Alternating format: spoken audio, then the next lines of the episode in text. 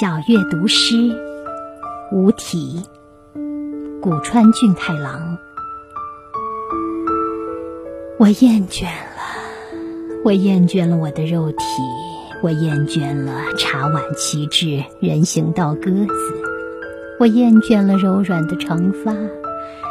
我厌倦了早晨的幻术和夜晚的幻术，我厌倦了我的心。我厌倦了，我厌倦了无数毁坏的桥，我厌倦了蓝天皮肤的娇嫩，我厌倦了枪声啼莺烈酒，我厌倦了洁白的衬衫和肮脏的衬衫，我厌倦了拙劣的诗和绝妙的诗。我厌倦了小狗跌倒，我厌倦了每日的太阳，我厌倦了树里的红色信箱，我厌倦了恐吓者的黑胡须，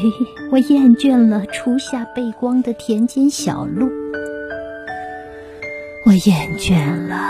日缓星移，我厌倦了我的爱。我厌倦了故乡的茅草屋，我